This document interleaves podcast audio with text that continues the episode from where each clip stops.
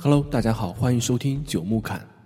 今天是二零一九年六月十五日，我是九木，一名计算机专业的在读博士。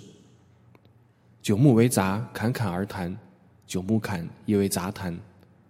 我希望可以把九木侃打造成一档有温度、更有态度的闲聊播客。我们推荐大家使用泛用型播客客户端搜索“九木侃”来收听本节目。同时，也可以登录我们的网站收听或者下载。网站的地址是九木 talk.com，也欢迎大家以邮件的方式发送反馈。邮件的地址是 hi at 九木 talk.com。今天是九木侃的第零期，所以我想先来聊一下我当初是怎么想到要制作这样一档播客的。我觉得最主要的原因，可能就是因为我是一个比较喜欢表达自己观点的人。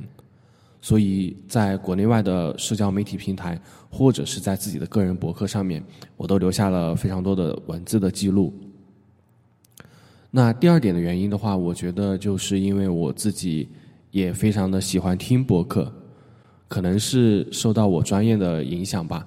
我听的博客大多数都是和啊计算机相关的，或者是和科技相关的、和设计相关的这样的一些博客。但是做一档属于自己的个人播客的这个想法，是我在听 Bad Coffee 的时候产生的。我记得那应该是去年的九月份吧，那个时候我刚刚从中国来到美国，来进行为期一年的访问交流，然后就在播客里听到 Milkshake 杨分享他有关于呃极简主义的一些想法，有关于他在读博士期间科研上的一些心得和体会。等等等等，所有的这些话题都让我感觉跟我非常的接近啊。同时呢，他呃，我刚好也是在加州啊，听到他分享了一些在湾区喝咖啡啊等等的一些啊趣事吧，就让我非常的感同身受，然后就勾起了一种让我也想在播客这个平台上分享自己的一些经历和故事的这样的一些想法。啊，所以从那个时候开始，我就啊有做一档自己播客的这个念头。啊，当然，由于刚来这边确实非常的忙，所以这个筹备工作也是进行了非常的久。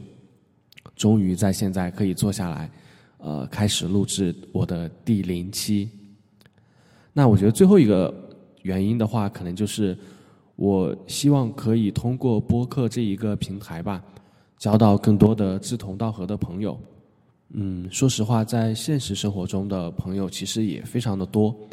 但是要找到真正志同道合的朋友，其实非常的难。所以呢，我也寄希望于通过播客的这个平台，可以交到一些志同道合的好朋友。嗯，其实还有一个小私心，就是我当时觉得写博客也好，或者是写公众号也好，都有点太累了。每一篇文章的话，我都。需要考虑很久，然后在写作上面也需要字斟句酌，所以感觉非常的浪费时间。那当时觉得播客这样一种方式，确实是既可以表达我自己想表达的观点，然后呢又只需要坐在麦克风前，然后把我想说的话录下来就 OK 了。所以我觉得这是一种非常省事的，而且可以非常高效的表达我自己观点的方式。然而，等我真正准备着手去录制一期播客的时候，我才发现，录播客的这个事情远没有我想象中的那么容易。首先，它需要做大量的前期准备，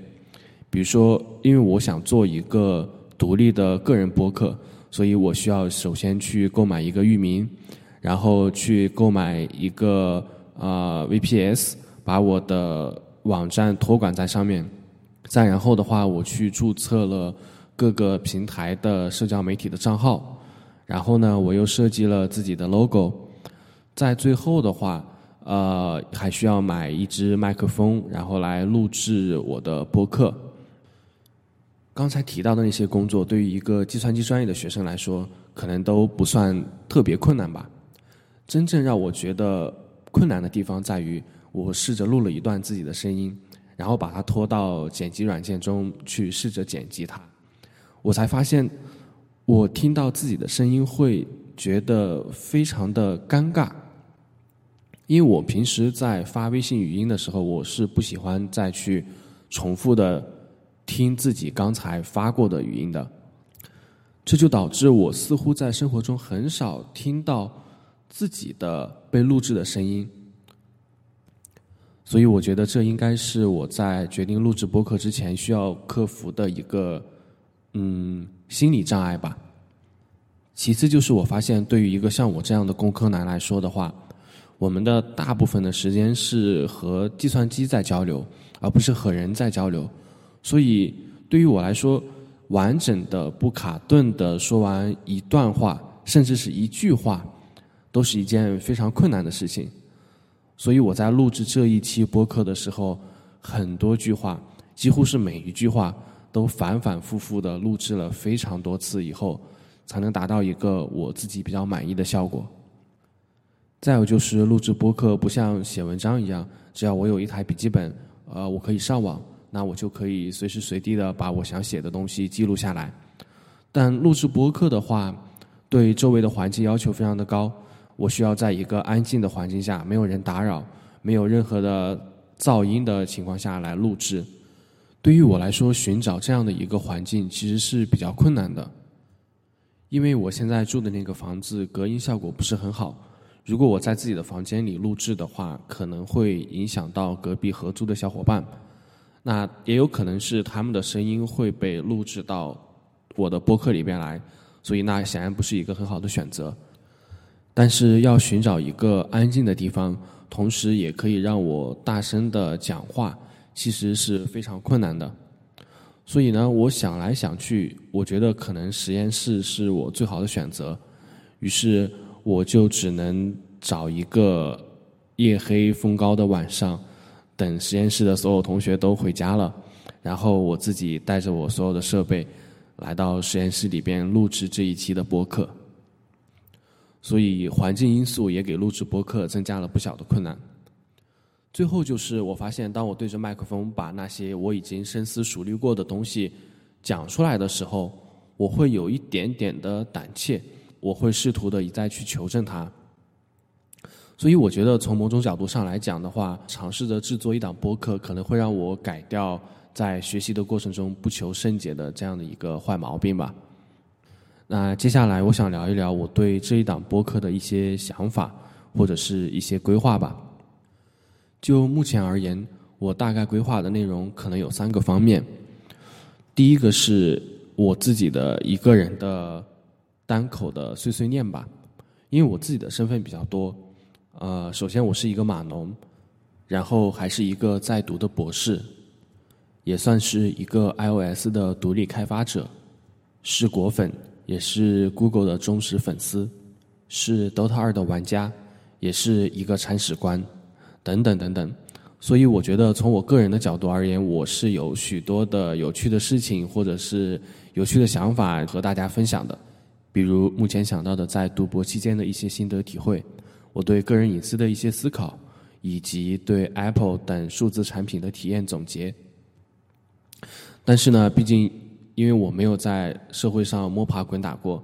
所以可能在很多问题上会表现的比较 naive，这一点还请大家多多见谅。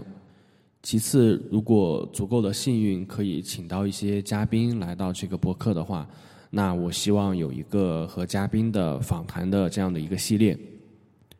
最后的话，我有规划一个系列，就是寻找另外一个主持人，然后跟我一起聊一些生活上面的和技术无关的有趣的事情，或者是有趣的故事，啊，类似于一个脱口秀吧。所以这大概是我对播客内容上面的一个简单的规划。那因为是第零期，算是一个预排练吧。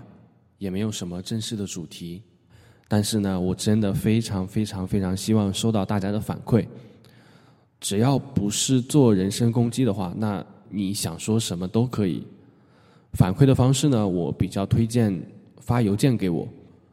除了邮件之外呢，也可以去我们的网站留言，或者是在 Twitter、微博上面搜索关注“九木侃”。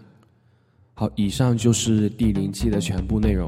感谢大家的收听，我们下期再见。